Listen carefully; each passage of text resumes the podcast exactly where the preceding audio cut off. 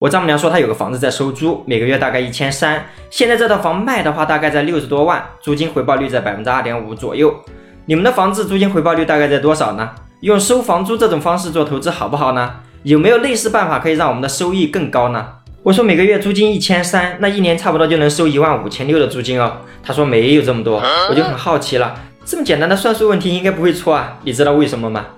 就算是找中介去租房，那中介费不就是六百五十元，可以忽略的。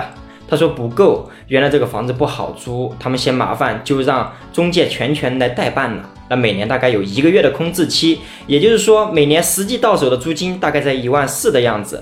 我们不喜欢风险投资，六十万放银行，每年利息大概也就这么多嘛。主要是放银行里面每年还在降息。我说你这个办法还是不错啊。他说钱放银行至少我本金都在。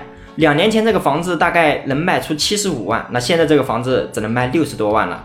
这个房子的房龄虽然不算老，可租客也有时喊他们去修家具家电。前段时间还换了空调，这些成本都很容易让我们忽略的。其实最主要是时间久了，我们要不要重新装修？房子老了，租金能不能一直稳住不跌？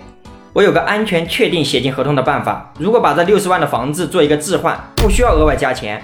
租房也没有什么空置期，更不需要任何维护成本。前四年每年收租一万，别嫌少。第五年往后每年收租两万，永不降租，更不用担心亏本。三年后不管任何时候我们想退出，六十万随时都在。退出时不收任何手续费，一般三天内到账。我丈母娘听完后决定等行情好了就把房子给置换了。你觉得志勤推荐的这个办法好不好呢？有疑问我们私信聊。